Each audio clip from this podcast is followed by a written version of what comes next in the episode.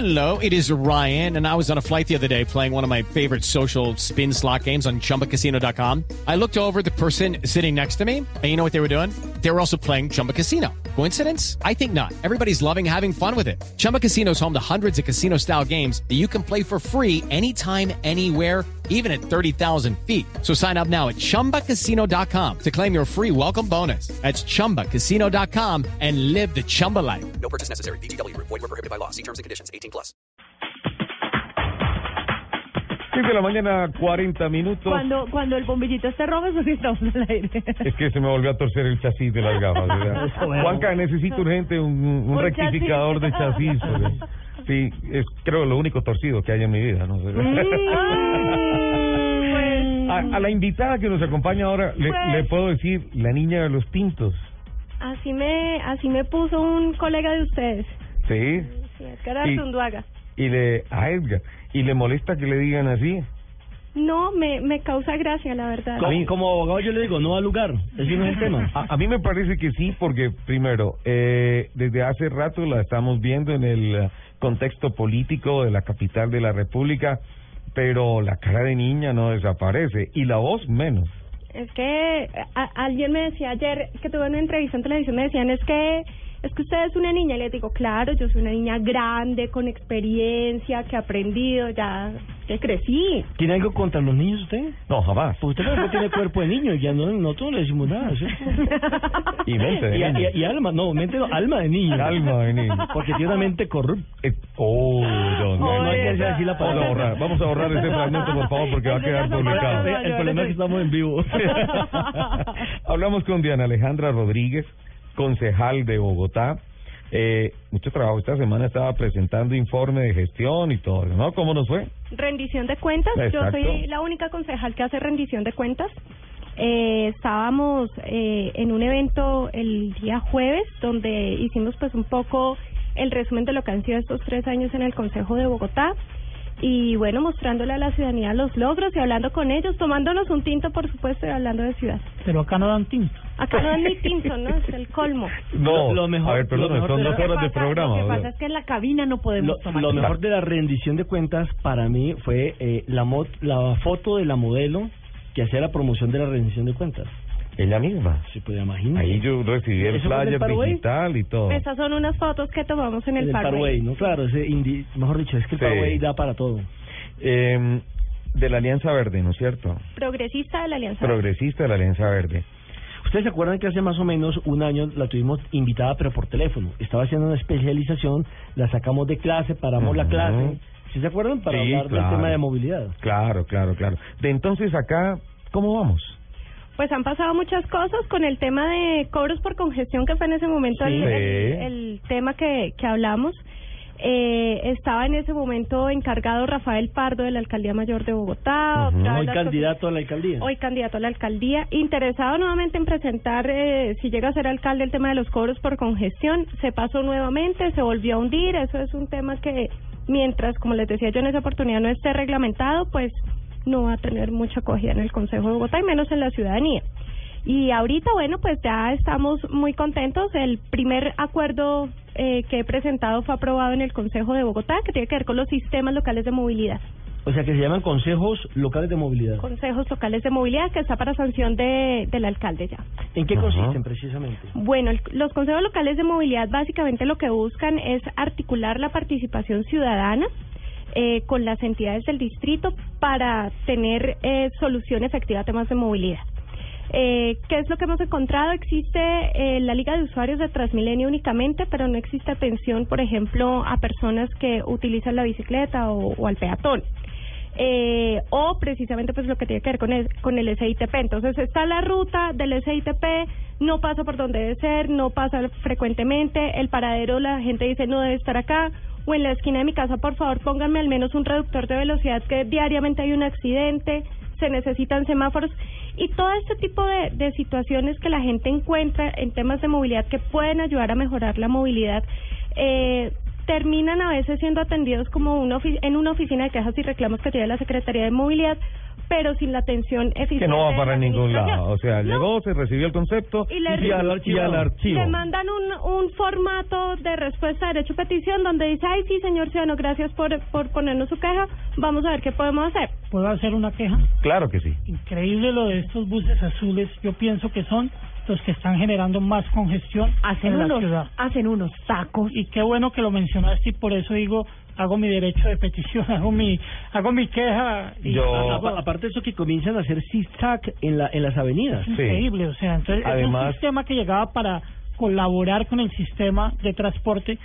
Yo pienso que está ocurriendo todo lo contrario. No sé si falta educación a los conductores, no sé si sea el- la guerra En, del en- en centavo, buena no parte, sé. en buena parte No, porque el pero es que comportamiento es además- tremendo. Perdón, Lupi. Y yo respaldo el comentario con unas cifras de una entrevista que hace poco, hace no más de un mes, el gerente de Transmilenio concedió a, a Blue Radio, Mañanas Blue, en la que dijo, es que del SITP solamente el 1% de los buses tiene problemas mecánicos a diario. El 1% son 50 buses.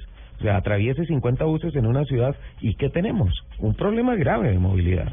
Pero yo no creo que sea el 1% porque realmente la flota, el, el 35% de la flota no es nueva. Ujú. Son buses que Entonces, ¿es han- más del 1?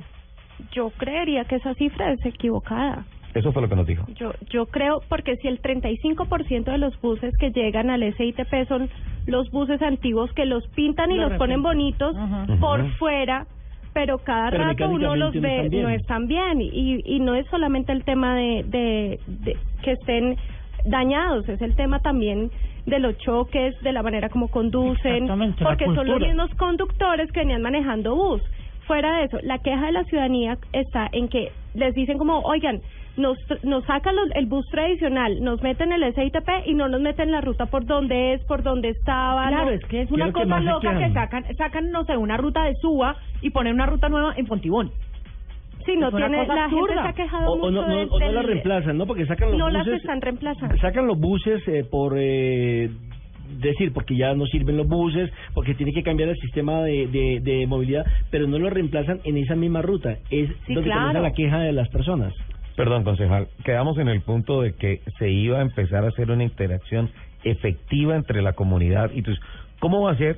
Porque pues no ha de ser, me imagino, como es hasta ahora que en la Secretaría de Movilidad uno va allá, presenta la queja y se quedó archivada. Son consejos comunitarios, locales, ¿cómo Son la consejos cosa? locales, van a funcionar en las 20 localidades de acuerdo a, cada- a, la, a la necesidad de cada localidad. Nosotros no podemos comparar la localidad de Sumapaz con la de Chapinero, por ejemplo. Ajá. O sea, son dos localidades totalmente distintas, una es rural, hay que revisar también cómo está el tema del transporte hacia la ruralidad, que eso no se tiene en cuenta pues casi nunca en, en la Secretaría de Movilidad.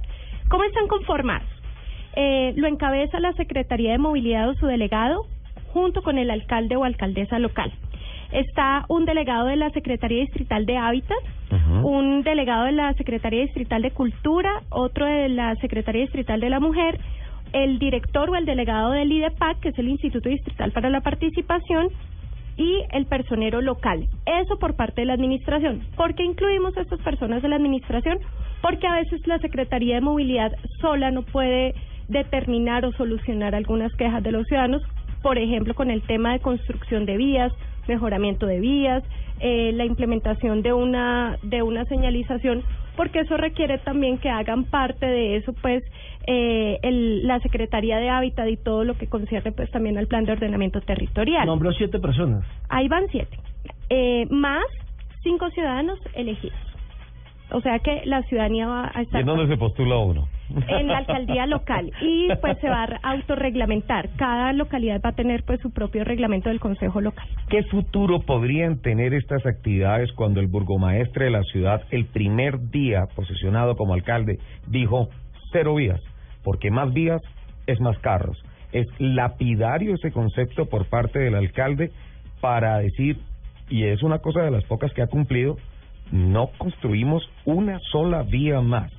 Y por otro lado, qué buen efecto podría tener eso sabiendo que, por ejemplo, con paliativos de agüitas tibias, con la famosa máquina tapahuecos, que fue un rotundo fracaso en el DF, en donde tuvieron allá que arrumar por chatarra cerca de 100 máquinas de esas que no funcionaron, taparon los huequitos y a los dos meses estaban más, más grandes, estaban los huecos.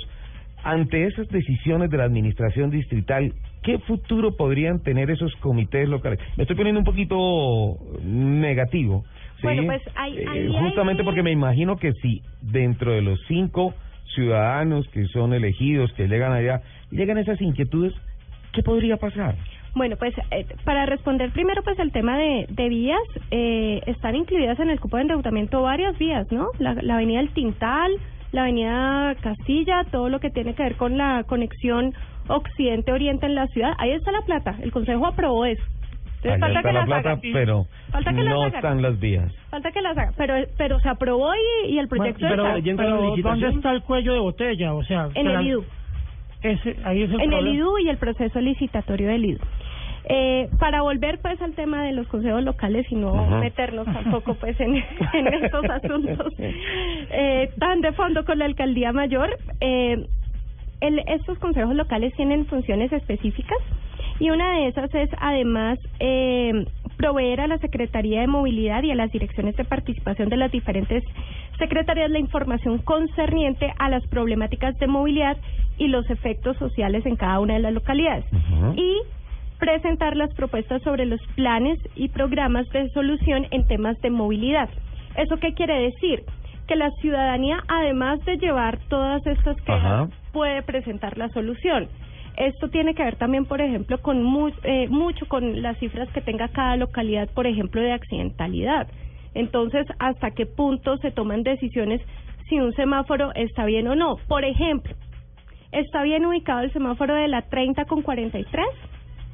Por favor, Ay, no hablemos de eso, por favor. Yo le tengo- Entonces, eso, eh, aparentemente la administración dice nos ahorramos 50 mil millones de pesos por no hacer un paso deprimido para que Transmilenio hiciera el cruce hacia la 26. ¿Cuál es el costo de la ciudadanía teniendo que aguantarse tiempo. el trancón todos los días para El poder pasar? La única vía que teníamos, no semáforos, llegaron y paz, le atravesaron eso. Yo le tengo, yo le tengo, yo le tengo otro ejemplo. El ah, pasando por Suacha, por la autopista sur, entrando a Bogotá, enfrente de Pasco hay un semáforo que para los cuatro carriles. Claro. No hay paso peatonal, Pues aquí no hay nomás en el cruce de 80, vías. aquí en el 80 no hay un semáforo no hay también. No hay, no hay nada. Pa- para Y bajar, usted viene por- el usted tráfico viene por la autopista. No entendemos. a coger la autopista y coge por debajo del puente para bajar por el 80, hay un semáforo también eh, que- donde se cruzan los transmilenios. Ah, claro, Ma- ma- es más, que el peato- más el carro, más por el supuesto que se- hay que hay que darle prioridad a la- al servicio público, por supuesto, porque pues va primero lo, lo, lo general sobre lo particular, Ujú. obviamente. Pero una de las discusiones que hemos tenido con el director del IDU es que la solución para Bogotá no es poner semáforos en cada esquina. La- o sea, la, a- a- y así se pongan semáforos en cada esquina, eso tiene que ser una solución integral. Bogotá le hace falta mundo- volver al tema de la cultura ciudadana. Las ciudades del mundo están desapareciendo los semáforos. Claro, porque están haciendo pasos vías sin deprimidos. semáforos. pasos deprimidos o, o freeways o pasos elevados. Esas son esas son las Los soluciones. pasos elevados de los que hablábamos ahí comienza el programa que creo que en Bogotá ya se, se necesitan. Ya va están estamos construyendo el primero, ¿no? El de la 30, de la con 30 con sexta, que ya casi lo entregan. Uy, sí, pero hay un desorden para pasar por ahí cuando uno viene porque falta señalización para decirle a uno no puede meterse por esta calle porque no va a salir, no tiene salida. O sea, ese es otro de los problemas de señalización. Acá nomás a la vuelta de Caracol, una una constructora cerró una calle porque sí, pero no hay un aviso previo de decirle no se meta por esta calle. Eh, creo que el que tiene que cerrar la calle es la, la, la, La policía de tránsito. Sí. Tiene que tener y- plan de, mane- de movilidad, plan de y- y, manejo no de una constructora. Entonces se ha vuelto un caos total en la ciudad. Yo lo que siento es que eh, este tipo de situaciones tan chiquitas no le llegan a los funcionarios eh, de mediano o alto nivel, porque pues están pendientes como de lo grande. Entonces, cuando esto tan chiquito, imagínense si eso, si el semáforo de la 30 con sexta, que todos lo conocemos, ¿cómo será un problema en un barrio con, con la falta, por ejemplo, de un reductor de velocidad? Que la gente, Ujú. o sea, ¿cómo hace el funcionario para enterarse? Y sobre todo con una dificultad muy grande, es que muchos funcionarios, yo no digo que todos, muchos funcionarios pretenden organizar la ciudad desde el escritorio y desde lo técnico. Da- Eso, Y le- eso eso le no quería puede decir. ser. Claro, eso claro. le quería decir. Eso no puede ser. Concejal, con el respeto que usted me merece, el semáforo de la 30 con 43 no es una cosa chiquita. No, no, no, no, no, no es chiquito. Me, le- les digo que ese es uno de los grandes que todos conocemos. Que nos imaginemos los problemas Los- en los lo barrios. chiquito, cómo Ah, los será en lo chicos. Que es lo que no nos damos cuenta. ok, le pero, comprendo. pero ven, te digo, yo creo que ahí es un desconocimiento de ciudad de la gente que, admi- que administra. Por una sencilla Ese es razón. Por una Porque sencilla razón, helicóptero, ¿no? porque es que lo nombran por eh, compromisos de tipo político. Pero son pocos los que conocen realmente y han estudiado el tema de movilidad en el mundo y aplicado, por supuesto, a Colombia. Mire que aquí hay un secretario de, de, de movilidad, el paraguayo, que, que ni Había. pasaba, había sí, porque ni Sí. pasaba los medios de comunicación como la nueva señora que hay, que le pone una cita para entrevistarle y, y le deja uno plantado. Entonces, ¿qué puede uno esperar de solución para una ciudad? Exacto. Vea, vea lo que pasó en el Salón del Automóvil Audi Marco Pastrana, que ustedes lo conocen. Con el proyecto Él tiene Audi. una ponencia de movilidad muy interesante. Audi Urban Future y Initiative. uno no ve a nadie del gobierno, o sea, y era una citatoria abierta y todo eso, y uno espera que esas personas Yo, estén yo ahí. estuve, yo estuve en la presentación del evento que se hizo en la Universidad ah, en la Universidad Javeriana. Estuvo Enrique Peñalosa y del gobierno nadie. ¿Por qué? Es un proyecto pagado desde Alemania y es un proyecto interesantísimo. Inter- en Yo donde en donde incluso le anticipo una cosa, hay cosas como el río Fucha y el río Bogotá que tienen que formar parte de un macroproyecto de movilidad de la ciudad. Claro. Unas cosas, eh, eh, Marco Pastrana, estuvimos hablando con él hace dos programas acá. No, no, y, y- sale un el programa libro, pasado, no, no, no, y el programa pasado Y- sale un y libro Marco, y nos y, y nos dice nos dice que el libro lo vamos a traer acá, lo vamos a lanzar acá y lo vamos a presentar para toda la gente. Claro, es que Marco expuso aquí en este micrófono el proyecto después de haberlo presentado en la Universidad Javeriana Ajá. y después lo llevó al Salón del Automóvil. Sí. Leí, leí dentro de, de, de las entrevistas que le han realizado a través de la semana por este proyecto de consejos locales de movilidad eh, y me llamó la atención un caso que usted conoce de que hace 20 años la comunidad está solicitando un, un, un semáforo y, y nada. En la localidad de Kennedy. ¿Cómo se cuenta? Tengo 20 una, años. te- Tengo una 20 carta años. como del año set- 70 y pico, otra carta del año como 85, que la, la, la Junta de Acción Comunal guarda como todos esos archivos pidiendo que por favor les pongan un semáforo y siempre les dicen, sí, es que no hay recursos, los vamos a incluir, eh, lo vamos a mandar a la Secretaría de Movilidad. O sea, antes tengo una carta dirigida a la Secretaría de Tránsito y Transporte. O sea, calculen la cantidad de tiempo que ya esta ciudadanía pidiendo un semáforo.